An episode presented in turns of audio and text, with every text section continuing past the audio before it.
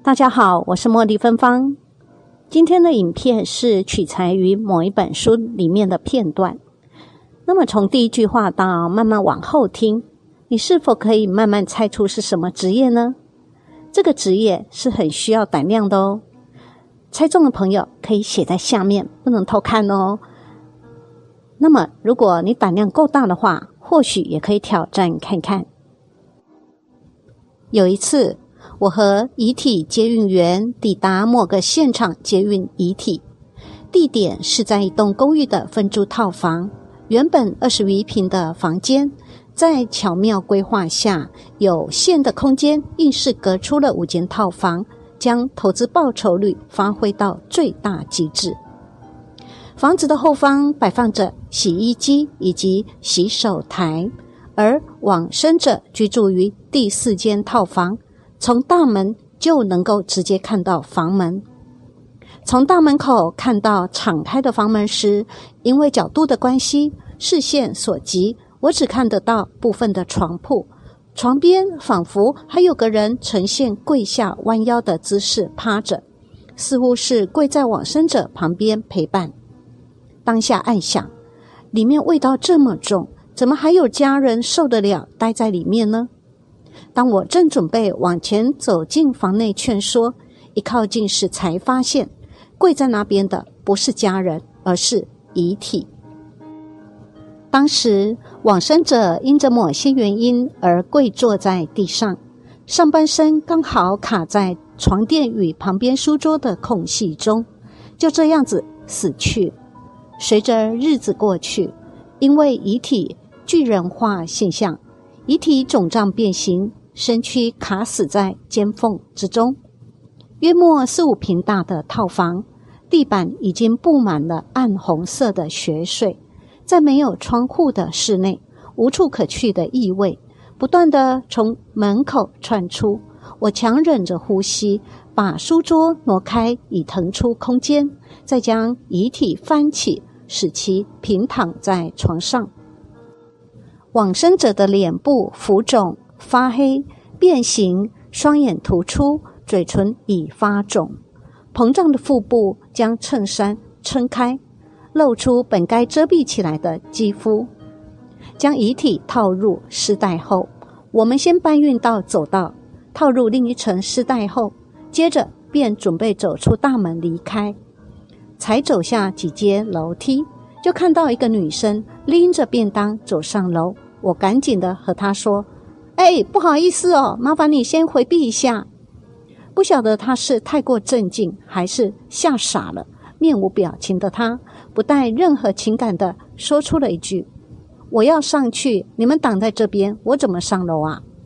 身后的遗体接运员这时说：“哎，小姐，不好意思，我们在搬运大体呢，怕影响到你，麻烦你回避一下好吗？”没想到。他却不紧不慢的道：“我家就在楼上耶，你不让我上楼，我怎么回去吃饭？”听完这句话，顿时我俩面面相觑，不知道该怎么回答。但是僵持下去也不是办法，毕竟我们身上还扛着正在飘散异味、流着血水的遗体。于是乎，我们只能转身，前队变作后队，后队转为前队。扛着遗体又回到了屋内，就这样头一次，我们扛着遗体进门，在门口，我看到那位女生缓缓地走了上来，接着她走了进来，并朝着我们三人，也就是我、接体员还有大体走近，我们只好更向后退。接下来，诡异无比的事情发生了，只看她拿出了钥匙。打开了第一间套房的门，看了我们一眼后，便走进房内，把门锁上了。他住这里，是往生者的室友吗？他不知道我们在扛大题吗？这里很臭耶，他闻不到吗？他怎么不怕呢？一般人看到这状况就跑了吧？这样他吃得下那个便当哦？一连串的惊叹号跟问号。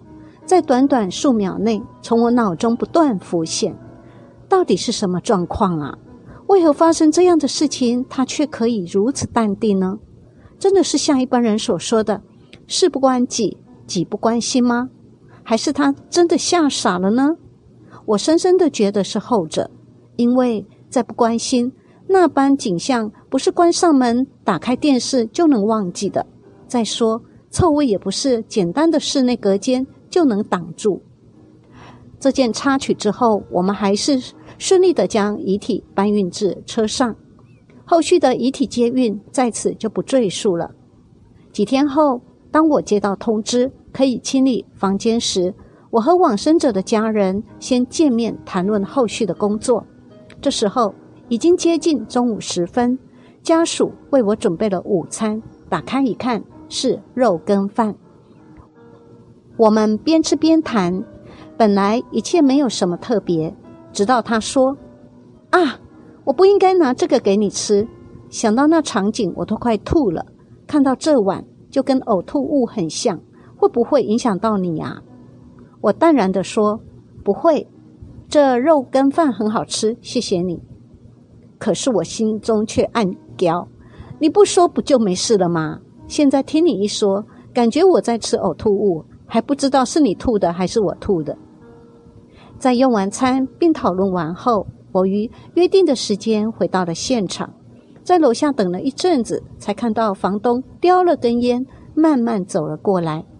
房东高大结实，理着平头，穿着短 T 恤，衣裤没遮盖到的身躯都有着纹身，手臂上还有一道深深的疤痕，看起来就有种不好惹的感觉。